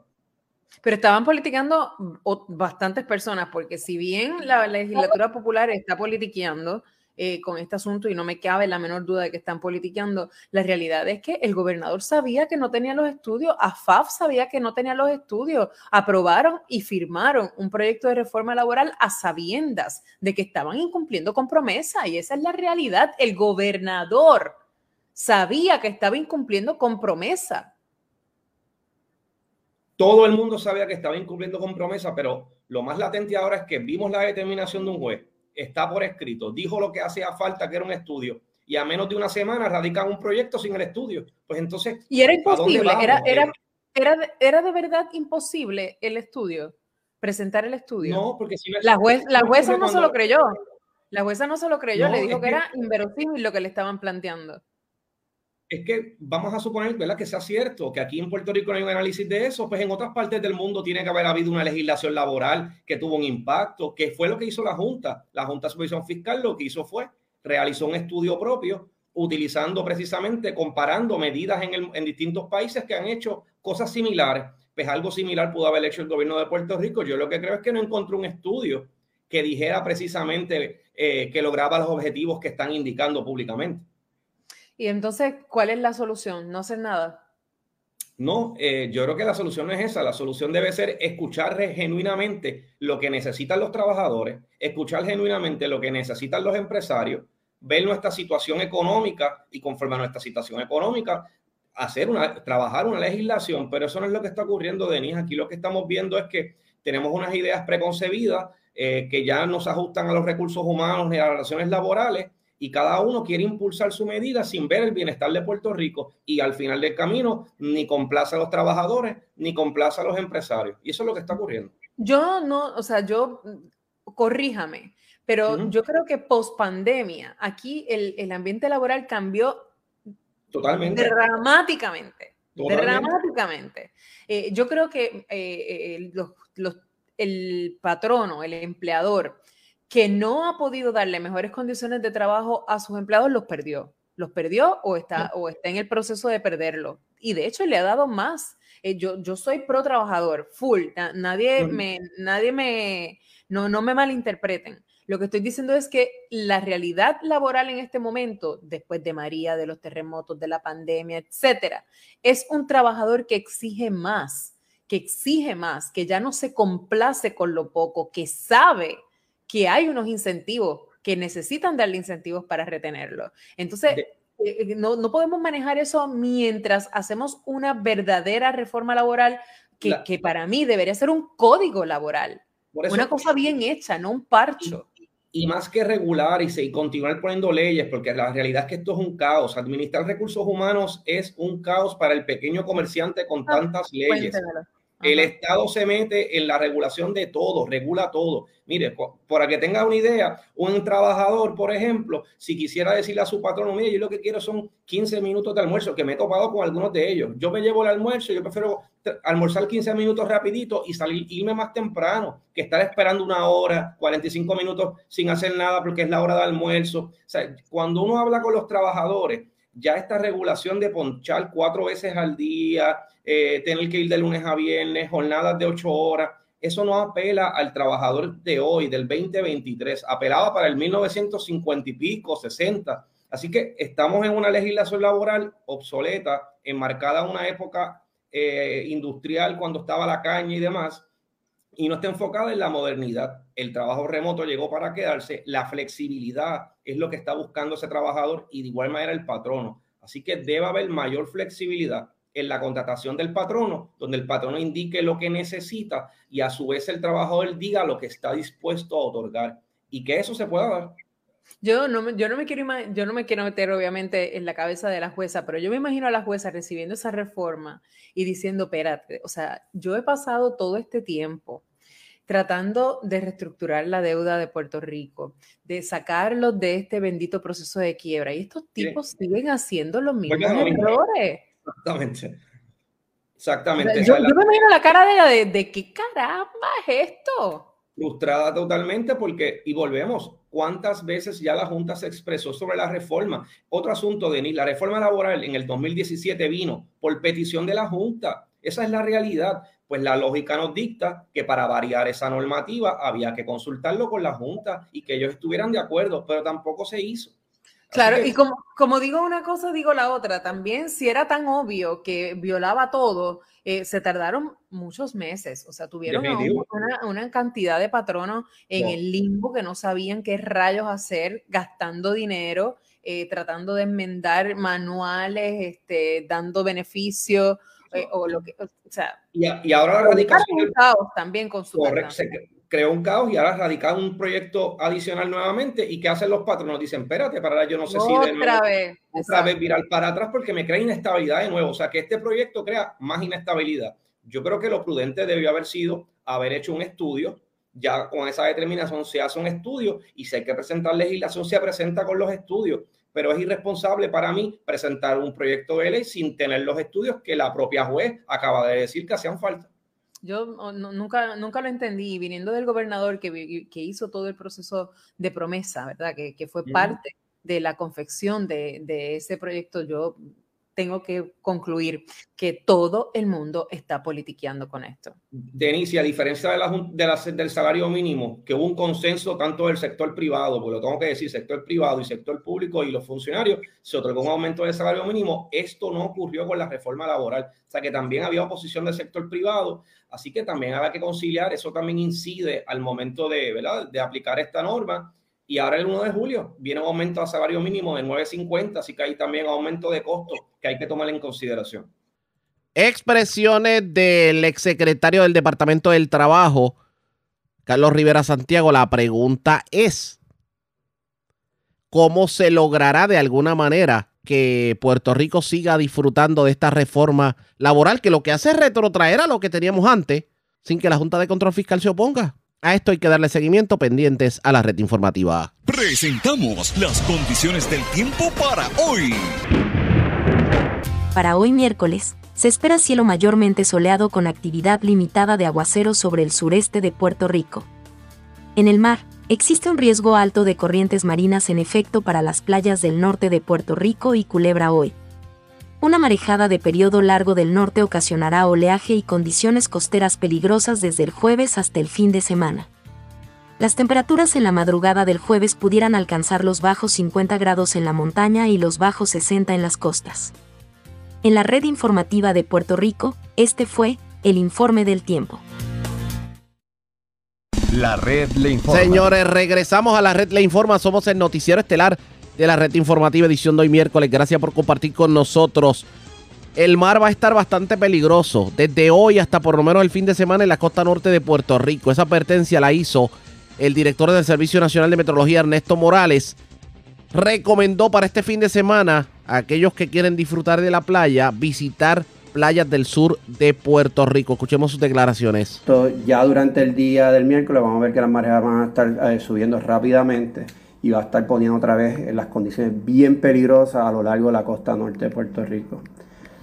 Por lo tanto, las playas del norte no están aptas para bañistas. Si necesitan o tienen planeado ya eh, ir para la playa, tomen, eh, hagan plan B y vayan al sur de Puerto Rico. El sur de Puerto Rico va a estar protegido eh, por este fin de semana, por lo tanto, no vayan a las playas del norte entre el miércoles por lo menos el, fin de semana entrante. Estas declaraciones de Morales se dan en el marco del anuncio del ejercicio Caribe Wave, cuyo propósito es orientar a la ciudadanía sobre los tsunamis. De hecho, este ejercicio se va a llevar a cabo el próximo 23 de marzo a las 10 de la mañana. Una coordinación entre el negociado de manejo de emergencia, el Servicio Nacional de Meteorología, la Oficina del Caribe del Centro Internacional de Información de Tsunamis y la Red Sísmica de Puerto Rico. Este año el simulacro va a contemplar algún tipo de tsunami provocado por la erupción y el colapso del flanco volcánico del Monte Pelé en Martinica. Para que ustedes tengan una idea, Caribe Wave es un simulacro de tsunami que se lleva a cabo en Puerto Rico desde hace más de 15 años. ¿Qué ocurrirá en esta ocasión? Escuchemos declaraciones que diera el jefe de manejo de emergencias, el doctor Nino Correa. Así que este próximo 23 de marzo a las 10 de la mañana estamos coordinando que ese ejercicio a través de negociado de manejo de emergencia de la Oficina de Seguridad Pública y el gobierno de Puerto Rico, pues sean partícipes de este ejercicio.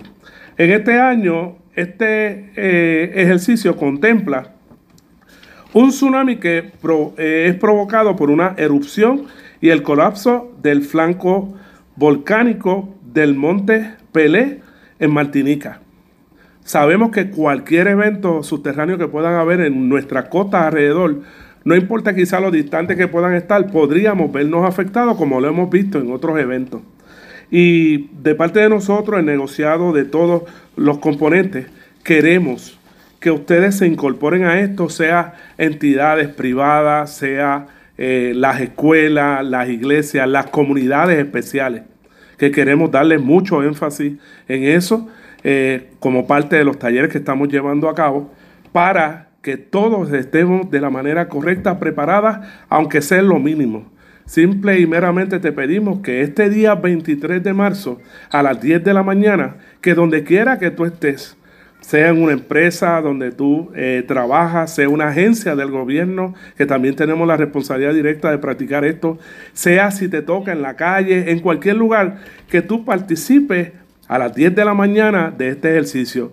Sé que va a ser muy útil este evento para poder seguir afinando lo que ha sido parte de un plan de trabajo, porque como bien te comento, a nivel mundial están sucediendo muchas cosas Hemos visto lo que acaba de suceder en el área de Turquía y Siria, donde vemos escenarios totalmente tristes.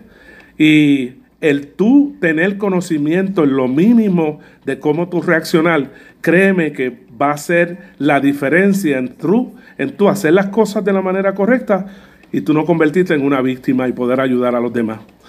Sobre el particular, el director de la Red Sísmica de Puerto Rico, el doctor Víctor Huérfano, explicó que el ejercicio Caribe Wave tiene como propósito revisar y evaluar los sistemas de comunicación de emergencia y los protocolos establecidos en caso de un tsunami que pueda afectar a Puerto Rico y a las Islas Vírgenes.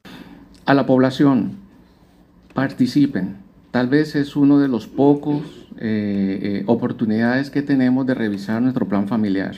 Nosotros en la Red Sísmica de Puerto Rico, en el Colegio de Mayagüez, estamos a su completa disponibilidad. Si tienen preguntas de cómo trabajar, cómo revisar ese plan familiar, estamos a la completa disposición de ayudarles, igual con los colegas de manejo de emergencias en, los municipios.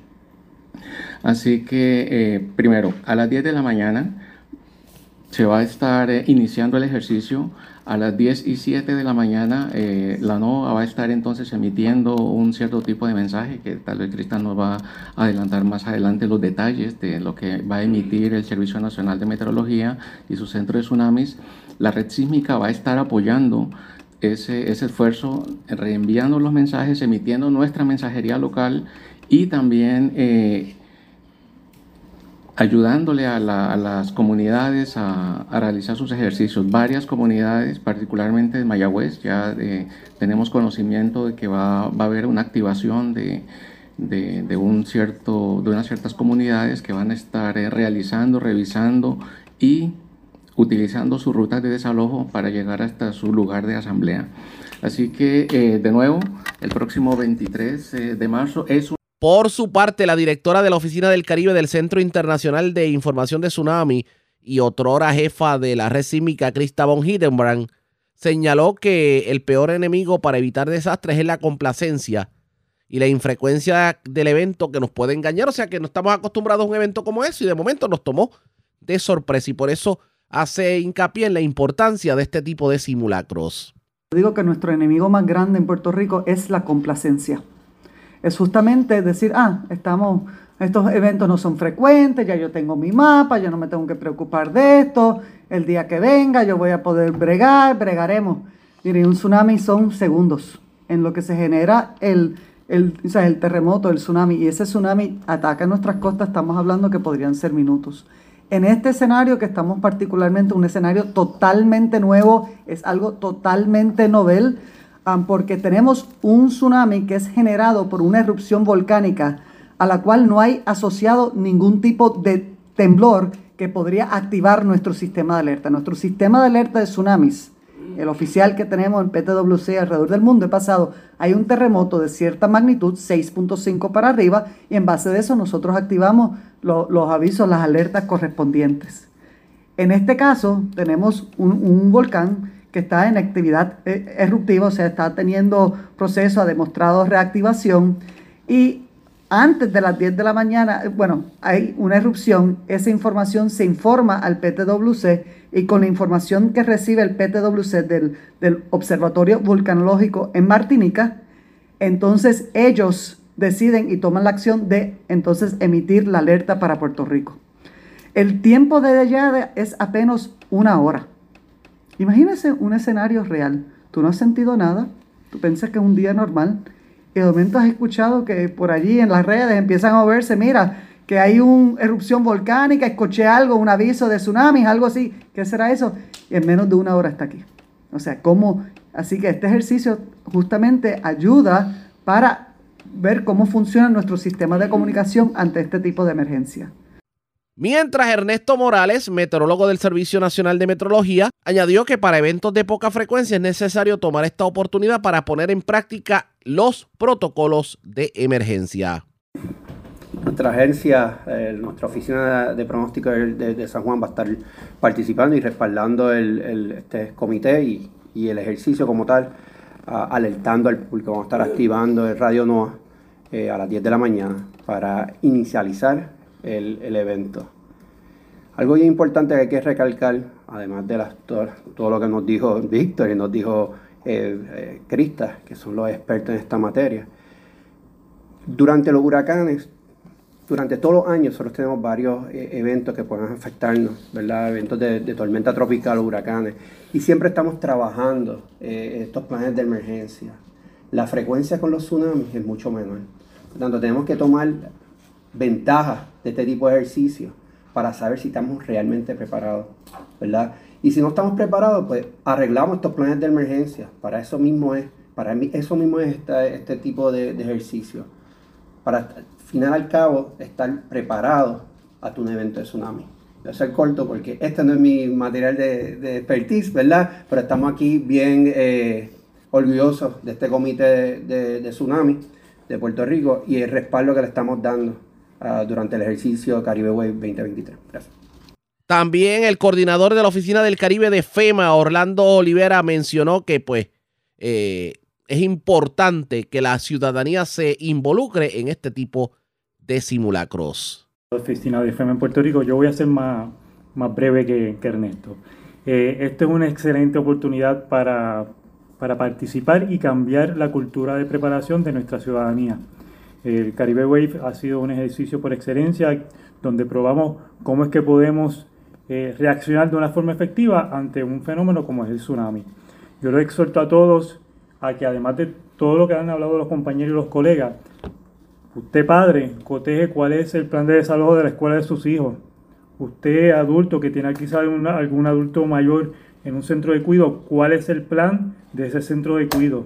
Y nosotros como individuos aprovechemos, revisemos nuestro plan familiar y si aún no lo tiene, vaya a listo.gov que hay un montón de herramientas que usted puede utilizar para completar ese plan eh, familiar y utilizarlo durante este ejercicio. Así las cosas, señores. El próximo 23 de marzo a las 10 de la mañana, si usted escucha el IAS, sepa que es simplemente un simulacro y que no es que un tsunami venga para Puerto Rico, sino que es un ejercicio para que nos podamos preparar en caso de una emergencia. La red le informa. Bueno, nos despedimos de Cumbre, los dejamos en Cumbre con el programa del representante Orlando Aponte. Nos quedamos en Éxitos 1530 en X61 en Radio Grito y en Red 93.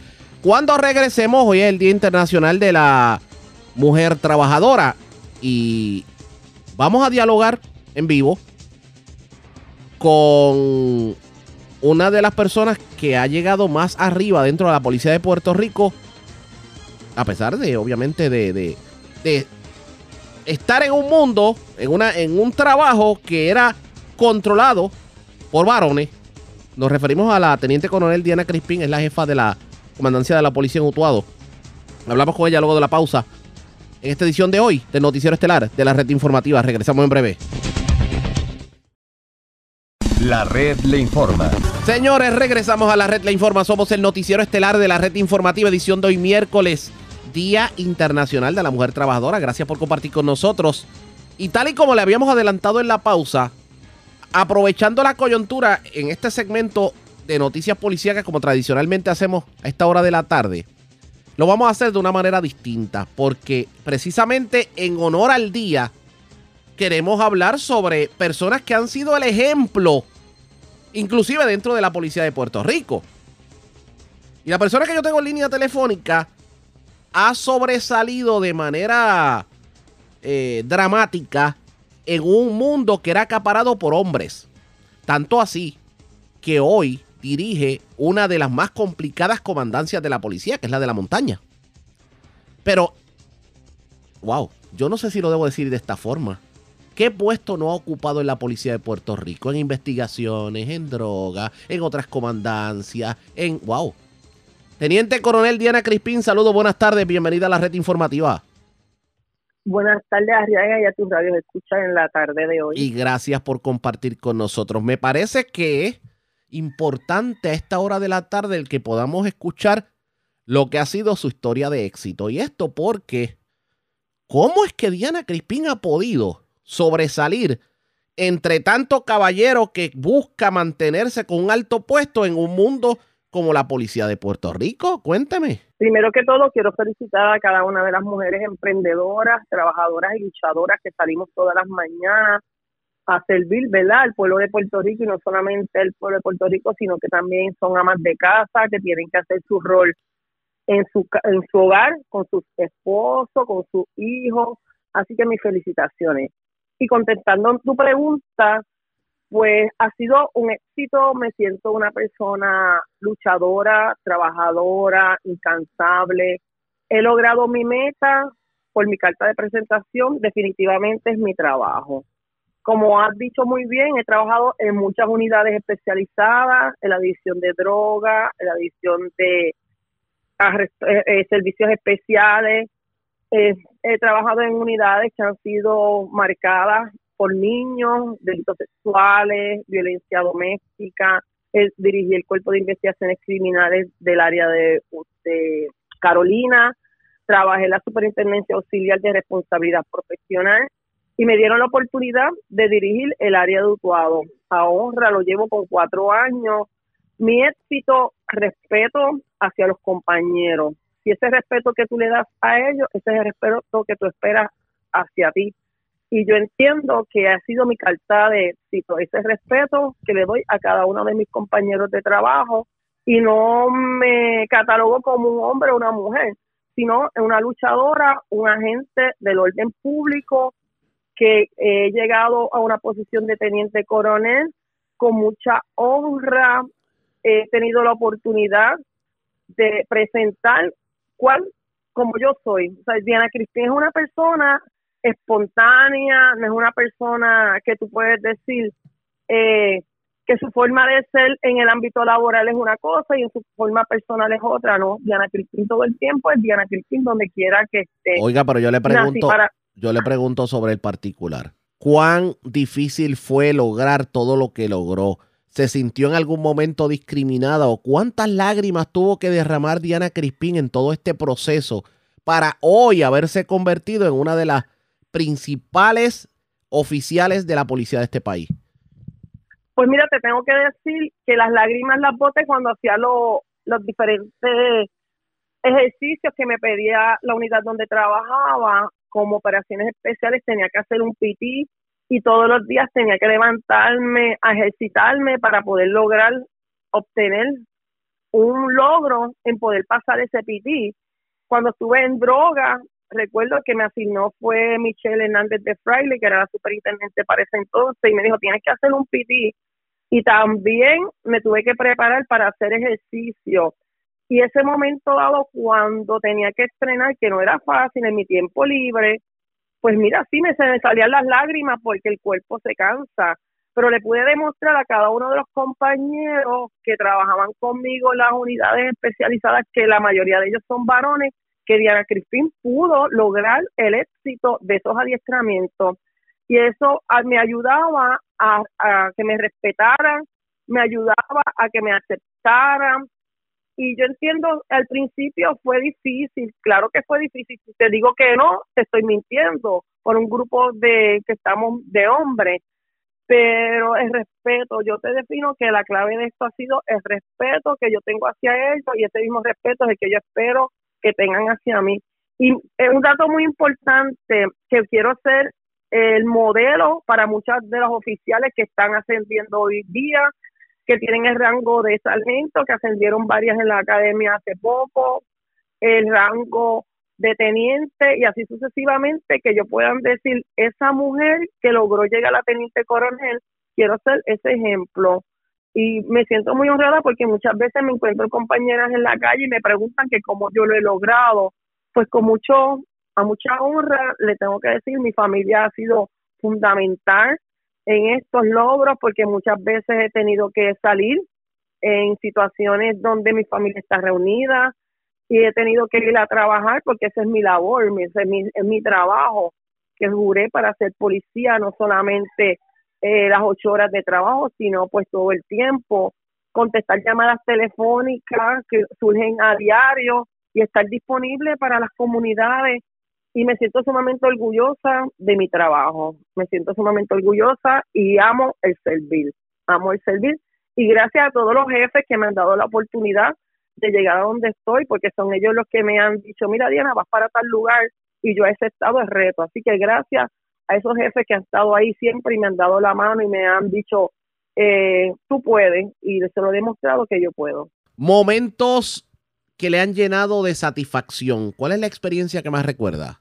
Son varios, varios recuerdos que tengo, el ayudar personas víctimas de violencia doméstica, en ayudar a las víctimas de agresión sexual, que decirte solamente usted me creyó, mi mamá no me creyó, la trabajadora social no me creyó, eh, esta anciana que vive sola y podemos llegar a la casa y darle calidad de vida a los ancianitos del área de Utuado que tienen sus necesidades, eh, tal vez escucharlo, hablar con ellos, lo que quieren es una persona que los escuche y eso crea una satisfacción sumamente increíble. Los niños, cuando tú vas a, a los residenciales, a las comunidades marginadas, y le lleva ese juguetito para el día de Navidad y le dice, mira, el policía es tu amigo y te saluda y las comunidades, el policía que tú vas cada día y las personas que te ven, mm, por lo menos mi experiencia aquí en el área de Utuado,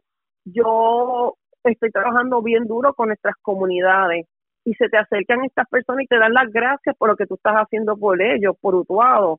Y eso es una gran satisfacción para uno. Y continuaremos en la lucha, continuaremos en la lucha no solamente con las comunidades, sino con la lucha de la criminalidad. A Dios gracias a nuestra área policial, que hoy estamos menos ocho delitos menos comparado con el año pasado. O sea que estamos haciendo nuestro trabajo, lo estamos haciendo y se ve evidenciado ahí en la incidencia criminal. Se le distingue mucho usted en la zona policíaca de por su contacto con la comunidad. ¿Por qué? Porque nuestras comunidades son las personas que nos ayudan en esclarecer los casos. Los policías, si no tienen ningún confidente, ningún informante que nos den información de la persona que está cometiendo los diferentes delitos en las comunidades, pues se puede hacer, pero conlleva un poco más de tiempo. Y esa comunidad que me llama, esa persona que me dice, mire, está pasando esto en esta comunidad, es la clave policía comunitario, el policía comunitario, el modelo SARA, donde ayudamos a los problemas que tiene esa comunidad. Tal vez el alumbrado, la chatarra, los envejecientes, los encamados. Y algo tan sencillo, un vehículo que está frente a tu casa y tú lo remueves, eso es una satisfacción para esa persona. Y ahí es que estamos nosotros aplicando el modelo SARA constantemente para poder ayudar a las comunidades y que se sientan que el policía es su amigo, o sea que no solamente va a llamar el policía cuando tiene víctima de un delito, sino que va a estar ahí con ellos mano a mano en poderlos ayudar y esa es la clave de nosotros. ¿Qué le, dice, ¿Qué le dice a la gente cuando la ve en la calle? Cuando, cuando se da cuenta de que la policía está directamente en la comunidad. Satisfecha, la gente está satisfecha de lo que ellos dicen que eso es lo que quieren, que el policía esté en sus comunidades y que no sean punitivos, sino que lo, nos vean como unos amigos, como una persona más en la comunidad. ¿Cómo se la arregla la teniente coronel Diana Crispin para mantener una comandancia como es la de Utuado, que incluye Utuado, Adjuntas, Ayuya y Lares? Eh, y también, obviamente, mantener, mantener su hogar, su familia. Me parece que ahí hay que picarse en cuatro pedacitos. Pues mira, yo ando con una agenda, la agenda es la clave para mí. Mi agenda donde yo distribuyo, pues claro, mi tiempo, buena comunicación con los honorables alcaldes, excelente comunicación con ellos, con los comisionados de las policías municipales, con los concejales, es una pieza fundamental. Eh, el Comité de Interacción Ciudadana, tenemos excelente comunicación, los capellanes, este es un trabajo en conjunto, los agentes que día a día salen a la calle a dar el máximo y sobre todo los comandantes de precinto y unidades, mi grupo de staff, o sea, esto es un trabajo en conjunto, en conjunto. Y mi vida personal pues también hay que sacar tiempo de vez en cuando, ¿verdad? Para uno poder eh, hacer su rol como esposa, me encantan las motoras, me encanta correr bicicleta y en mi tiempo libre pues lo hago como todo ser humano porque yo soy una persona más como cualquier eh, persona que trabaja día a día. Tal vez por eso la, la, entiende, tal vez por eso la acepta y la entiende más la ciudadanía, porque usted eh, no, no se presenta como este único alto oficial de la policía al que hay que minarlo desde abajo, sino usted es una persona de pueblo. Yo diría que sí, que soy de pueblo con respeto hacia ellos, y la persona que me necesite a la hora que sea, yo en el área de Utuado me gusta compartir, como te digo, fuera de mi hora, después que yo salgo de trabajar, yo camino por el área de Utuado, visito el pueblo, visito los comerciantes. Eh, un dato curioso, y esto es pues algo jocoso, estaba en un restaurante y cuando doy mi tarjeta a pagar, que lee mi nombre, me dice, ah, usted es la teniente coronel, la que hablan por las mañanas en la emisora. Y yo, sí, gracias, pero déjame decir, te pagué la comida, ¿sabes? No me la dieron gratis. Pero eh, este es una forma de que la gente rápido te identifica por el nombre. Acuérdate que mi nombre, el apellido Cristín no es muy conocido. Correcto. No es muy común. ¿Usted es natural de dónde? Bueno, yo soy natural de Guaynabo, Puerto Rico. ¿Y por qué? ¿Y, y, vive en Utuado ahora mismo? Ok, yo tengo dos casitas. Yo tengo, me hospedo en Utuado porque quiero estar cerca de mi lugar de trabajo, por si pasa alguna situación, estar cerca. Y los fines de semana, pues vivo en Bayamón. Así que tengo dos casas, dos hogares que mantener, pero con honra y satisfacción. Pero, pero cuando le toque, otra cosa. pero cuando le toque el retiro, ¿se queda en Utuado? Pues no te puedo decir de esta agua no voy a beber, ¿verdad? No te puedo decir en estos momentos pero me gustaría, me gustaría estar unos días en Mutuado cuando me retire, porque esto es una paz espiritual que hay. Esto es otra cosa, el campo da paz. pero eso del retiro como que lo vemos bien lejos. Usted me, usted me parece, ¿cuánto tiempo lleva en la uniformada ya? 32 años de servicio, 32, dos años para retirarme, pero si el comisionado me da una dispensa, pues me puedo quedar cuatro años más. ¿Y quiere quedarse? Bueno, claro, yo me siento útil todavía. Muy bien. Vamos entonces a ver qué va a ocurrir de aquí en adelante. La felicitamos, obviamente, a nombre de todos los que elaboramos en la red informativa de Puerto Rico y las 10 emisoras que componen la cadena, eh, por la labor que está haciendo. Obviamente, mantener la zona policía de Utuado como la, la que menos delitos tipo 1 tiene en Puerto Rico y obviamente el hecho de que haya culminado el 2022 y el 2021 con cifras récord en cuanto a esclarecimiento de crímenes y en cuanto a, lo que tiene que ver con cero asesinatos. O sea que enhorabuena en ese sentido. En, en, su zona siempre ha habido municipios que han terminado con cero asesinatos en el año. Y pues obviamente, y pues vamos a ver, vamos, como dicen por ahí, alcanzar una estrella.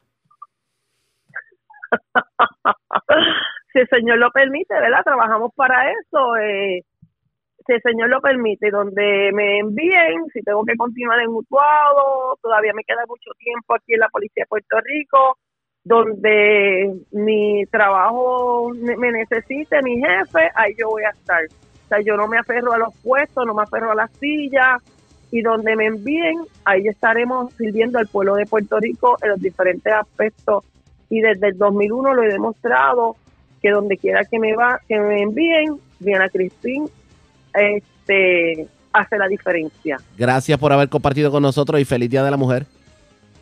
Gracias a ti y a todos los radioescuchas y vuelvo y digo felicidades a nosotras en el Día de la Mujer Trabajadora y Luchadora en el día de hoy. Bonita tarde. Igual a usted y a lo suyo. Vamos a la pausa. Regresamos a la parte final del Noticiero Estelar de la Red Informativa.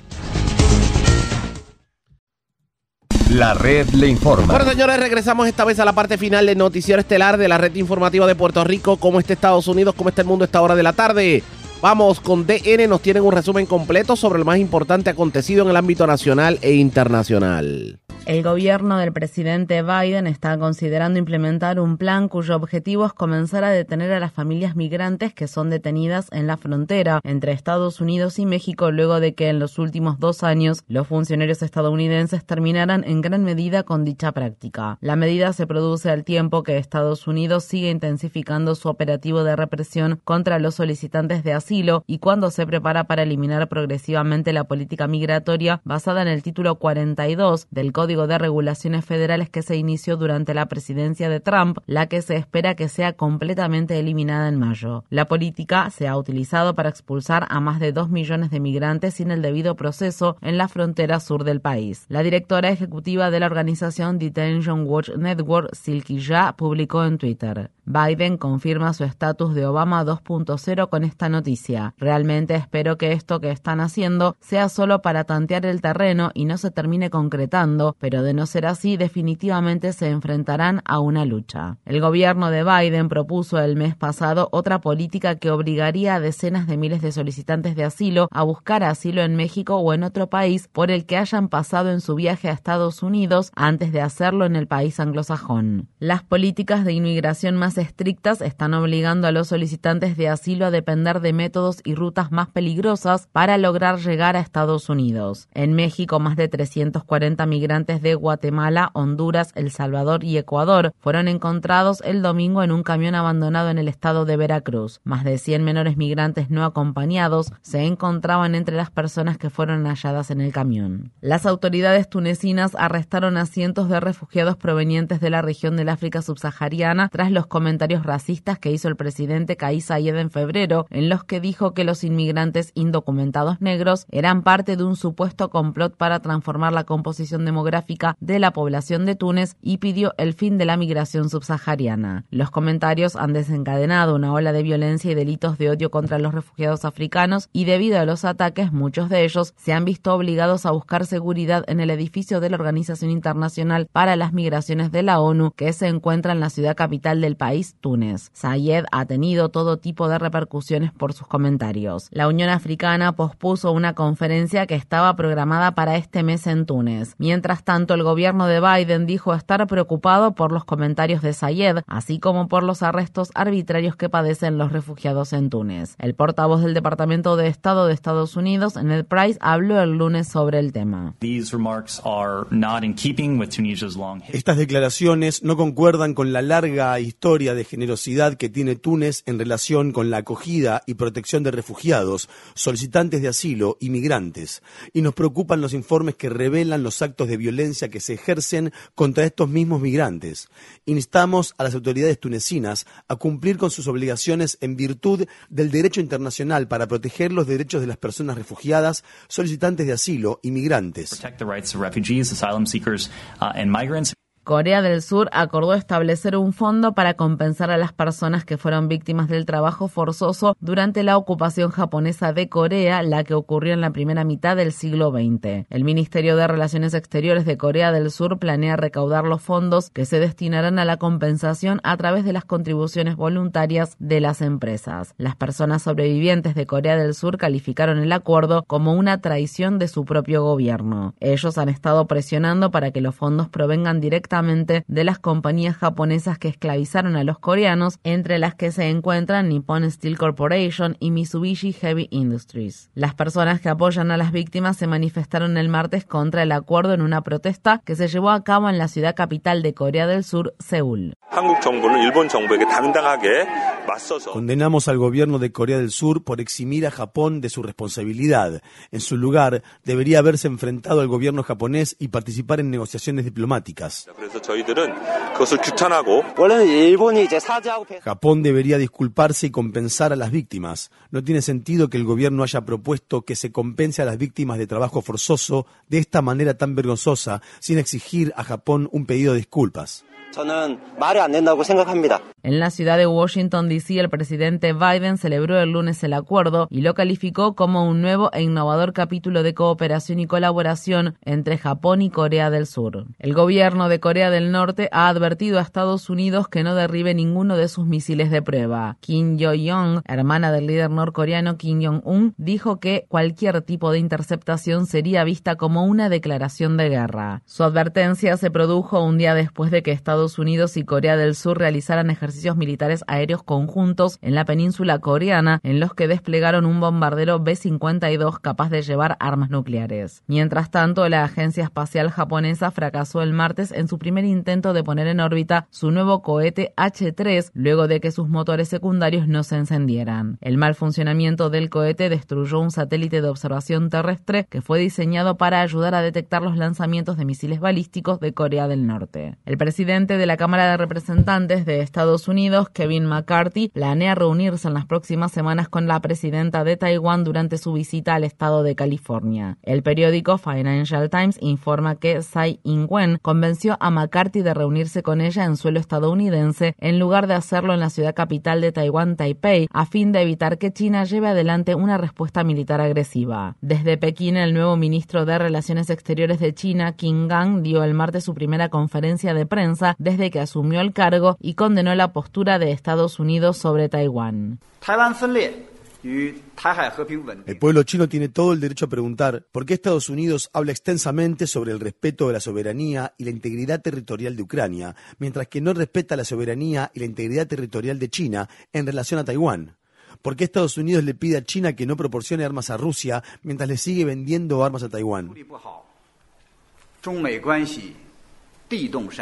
Esos comentarios se produjeron al tiempo que el presidente chino Xi Jinping acusó el lunes directamente a Estados Unidos de reprimir el desarrollo económico de China en lo que el periódico The Wall Street Journal describió como una crítica inusualmente contundente a la política estadounidense. Xi dijo, bajo el liderazgo de Estados Unidos, los países de Occidente han implementado medidas de contención, acorralamiento y represión integrales contra nosotros, lo que ha generado severos desafíos sin precedentes para el desarrollo económico de nuestro país. Los líderes militares de Ucrania decidieron seguir defendiendo la ciudad oriental de Bakhmut y están solicitando que se envíen refuerzos adicionales en medio de uno de los combates más cruentos que se han llevado adelante desde que Rusia invadió el país de Europa Oriental hace más de un año. Los analistas militares dicen que a pesar de que ambos bandos están sufriendo grandes bajas, los soldados rusos y los mercenarios de la organización paramilitar Wagner están muriendo a un ritmo más acelerado. Esta semana la organización estadounidense de investigación Centro de Estudios Estratégicos estratégicos e internacionales, estimó que con hasta 250.000 soldados muertos y heridos en el primer año de su invasión de Ucrania, Rusia ha superado en un solo año en Ucrania el número combinado de bajas de todos los otros conflictos en los que ha participado desde la Segunda Guerra Mundial. Un tribunal de Bielorrusia ha declarado a la líder de la oposición Svetlana Tijanovskaya culpable de traición y la ha condenado en ausencia a 15 años de prisión. En 2020, después de que su esposo Sergei Tijanovsky fuera encarcelado mientras se postulaba para presidente, Svetlana Tijanovskaya se presentó como candidata en su lugar y le disputó la presidencia a Alexander Lukashenko, el actual presidente bielorruso que ocupa el cargo desde 1994. Tijanovskaya huyó de Bielorrusia para exiliarse en el país vecino de Lituania después de las elecciones. La Organización de Ayuda Humanitaria Médicos Sin Fronteras está considerando suspender sus operaciones en Haití luego de que se produjeran una serie de tiroteos en sus clínicas de la ciudad de Puerto Príncipe y de sufrir otros incidentes violentos, al tiempo que el país insular está siendo controlado cada vez más por grupos criminales. Los residentes locales también se enfrentan al hambre y a una creciente inseguridad alimentaria, además de tener extremadamente difícil acceder a medicamentos y otros recursos debido a la convulsión social que vive el país. Los activistas en defensa de los derechos humanos han documentado graves actos de violencia, incluidos abusos sexuales y cientos de asesinatos. Un nuevo informe de la ONU dice que muchas de las armas que terminan en las calles de Haití están siendo contrabandeadas desde Estados Unidos. Los enfrentamientos entre grupos criminales por el control del territorio también se han intensificado, lo que obliga a las familias a huir de sus hogares. Yo estaba durmiendo en la calle. Regresé esta mañana y veo que las cosas siguen igual. ¿Va a dejar su casa de forma permanente? No tengo a dónde ir. No tengo a dónde ir. El gobierno del presidente estadounidense Joe Biden está considerando un plan para vacunar a millones de aves contra la gripe aviar. El plan surge en medio del peor brote de la enfermedad viral en la historia de Estados Unidos, que ha matado a decenas de millones de gallinas, pavos y patos de corral, junto a innumerables aves silvestres. La gripe aviar ha sido la causal de la muerte de miles de leones marinos en Perú, así como de que decenas de otras especies se enfermen y mueran, lo que genera temores de que la situación pueda conducir a la propagación comunitaria entre los humanos. En el estado de Georgia, fiscales de la ciudad de Atlanta acusaron a 23 defensores de los bosques de cargos de terrorismo doméstico luego de que se los arrestara el domingo por la noche en un festival que se celebraba cerca de las instalaciones de la Cop City, un enorme centro de capacitación policial que se está construyendo en el bosque Willowney. Los arrestos se produjeron tras los enfrentamientos entre policía y manifestantes ocurridos el domingo por la tarde. El lunes, miembros del clero de diferentes comunidades religiosas de Atlanta se unieron a los activistas que pedían al alcalde André Dickens y a otras autoridades municipales que cancelen el proyecto Cop City de 90 millones de dólares. La ciudad de Atlanta hace caso omiso a los pedidos de los residentes y sigue adelante con la destrucción del bosque urbano más grande del país para reemplazarlo con el centro de capacitación policial militarizado más grande de América del Norte. Y puedo agregar que la violenta operación policial que tuvo lugar anoche mientras los habitantes de la ciudad se solidarizaban para defender este bosque es un ejemplo de la militarización que estamos denunciando. En el estado de Ohio, la compañía ferroviaria Norfolk Southern acordó llevar a cabo un plan limitado para reubicar a los residentes de la localidad de East Palestine que se vieron afectados por la catástrofe ferroviaria del 3 de febrero, la cual provocó un gran incendio y la liberación masiva de cloruro de vinilo y otras sustancias químicas tóxicas al medio ambiente. La red le informa. Señores, cuando regresemos, hoy es el Día Internacional de la Mujer Trabajadora.